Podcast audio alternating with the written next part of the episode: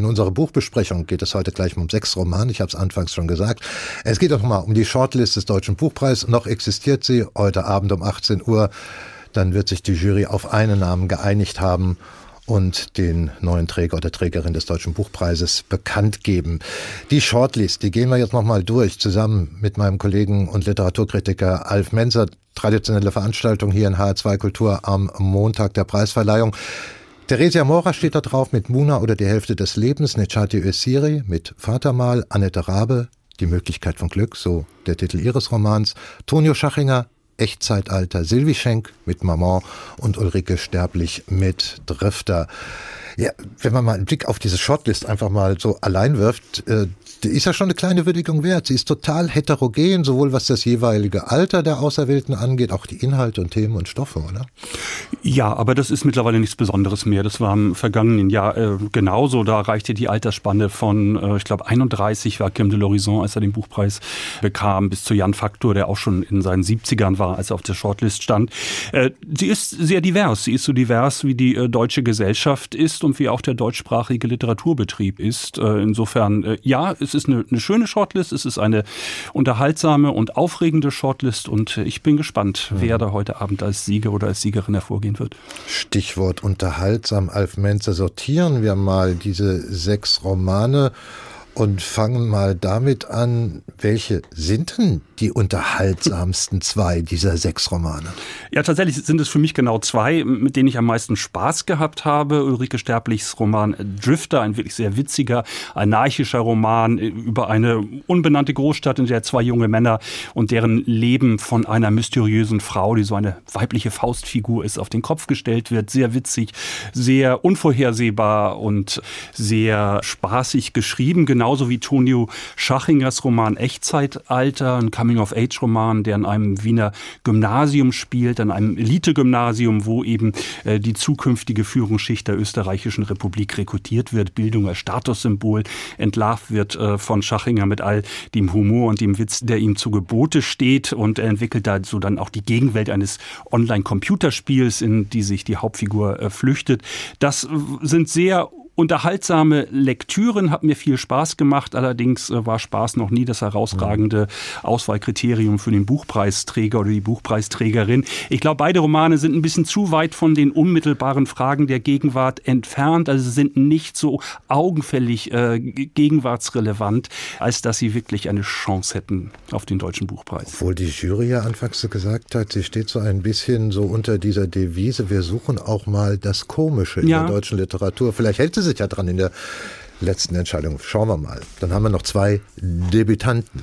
Ja, die haben mich wirklich sehr beeindruckt. Äh, beide Autoren, beide Romane. Da ist einmal Nejati Usiri, Vater mal, die Geschichte, die von einem, ja, fast schon Sterbebett erzählt wird. Ein todkranker junger Mann türkischer Herkunft erzählt. Er schreibt einen Brief an seinen Vater, den er nie kennengelernt hat, weil der die Familie äh, kurz vor seiner Geburt in Deutschland verlassen hat, um wieder in die Türkei zu gehen, dort als politischer Häftling inhaftiert zu werden werden. Und das ist eine sehr, eine doch neue Version dieser ähm, Migrationshintergrundsgeschichte, die auch zu Recht wieder einen Platz auf dem deutschen oder mittlerweile auf dem deutschen Buchmarkt hat.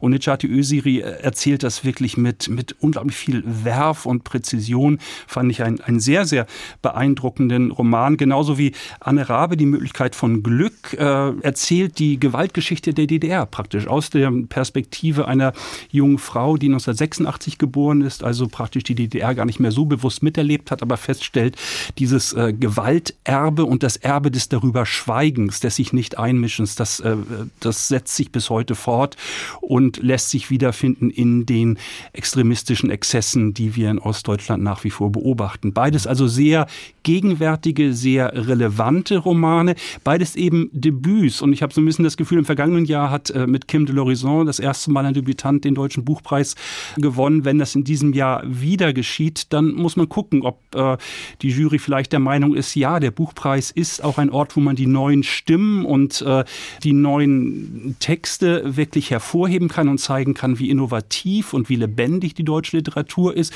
oder ob sie eben eher eine Veranstaltung ist, in der man auch ähm, Autor AutorInnen, die schon arrivierter sind, die schon länger im Betrieb zu beobachten sind, äh, dann nochmal hervorhebt. Mhm. Ich glaube, das wird die Entscheidung, eine Entscheidung sein, die die Jury getroffen haben wird, weil sie hat ja gestern schon entschieden so bei mich umhören, so draußen, auch bei Buchhändlerinnen und Buchhändlern, habe ich gedacht, naja, Chati Usiri, das wäre sowas wie der Buchpreisträger der Herzen, so kam es mir vor. Unglaublich charismatischer ja, Typ. Ja, ja. Äh, vor, vor einer Woche war er im, im Schauspielhaus äh, hier zur äh, Shortlist-Martini und er hat den Saal im Griff gehabt. Das sind ja auch beides keine unbeschriebenen Blätter. Also Nejati Usiri ist schon ein bekannter und erfolgreicher Theaterautor. Das ist ein erster Roman, genauso wie Anne Rabe schon Journalistin äh, war und ist und äh, erfolgreich Drehbuch Drehbücher geschrieben hat.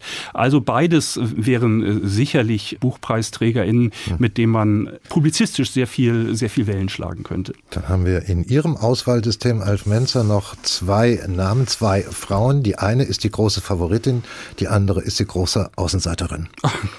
könnte man so sagen, äh, Theresia Mora mit Muna oder die Hälfte des Lebens, ja, Favoritin Kraft ihrer literarischen Credentials, könnte man sagen, äh, Büchnerpreisträgerin. Sie hat den Buchpreis schon einmal gewonnen, 2013 mit dem Roman Ungeheuer, äh, könnte man sagen, vielleicht spricht das gegen sie, äh, weil zum zweiten Mal, aber irgendwann muss es mal zum ersten Mal passieren, dass ein Autor, eine Autorin den Buchpreis zum zweiten Mal gewinnt. Warum nicht mit diesem Roman, der wirklich sehr eindrucksvoll ist, die Geschichte einer jungen Frau äh, erzählt, die ungefähr 18 ist, als die Wende geschieht, aus Ostdeutschland kommt und sich in eine, eine 20-jährige Liebesgeschichte äh, verwickelt, die immer schrecklicher wird, die wirklich den Namen einer toxischen Beziehung erzählt, die immer stärker in Gewalt und Brutalität ausarbeitet und parallel eben erzählt Theresia Mora, wie diese Frau diese Gewalt und diese Opferrolle internalisiert und dadurch nicht rauskommt aus diesem Strudel. Eine wirklich äh, bedrückende Geschichte, die immer bedrückender wird während der Lektüre.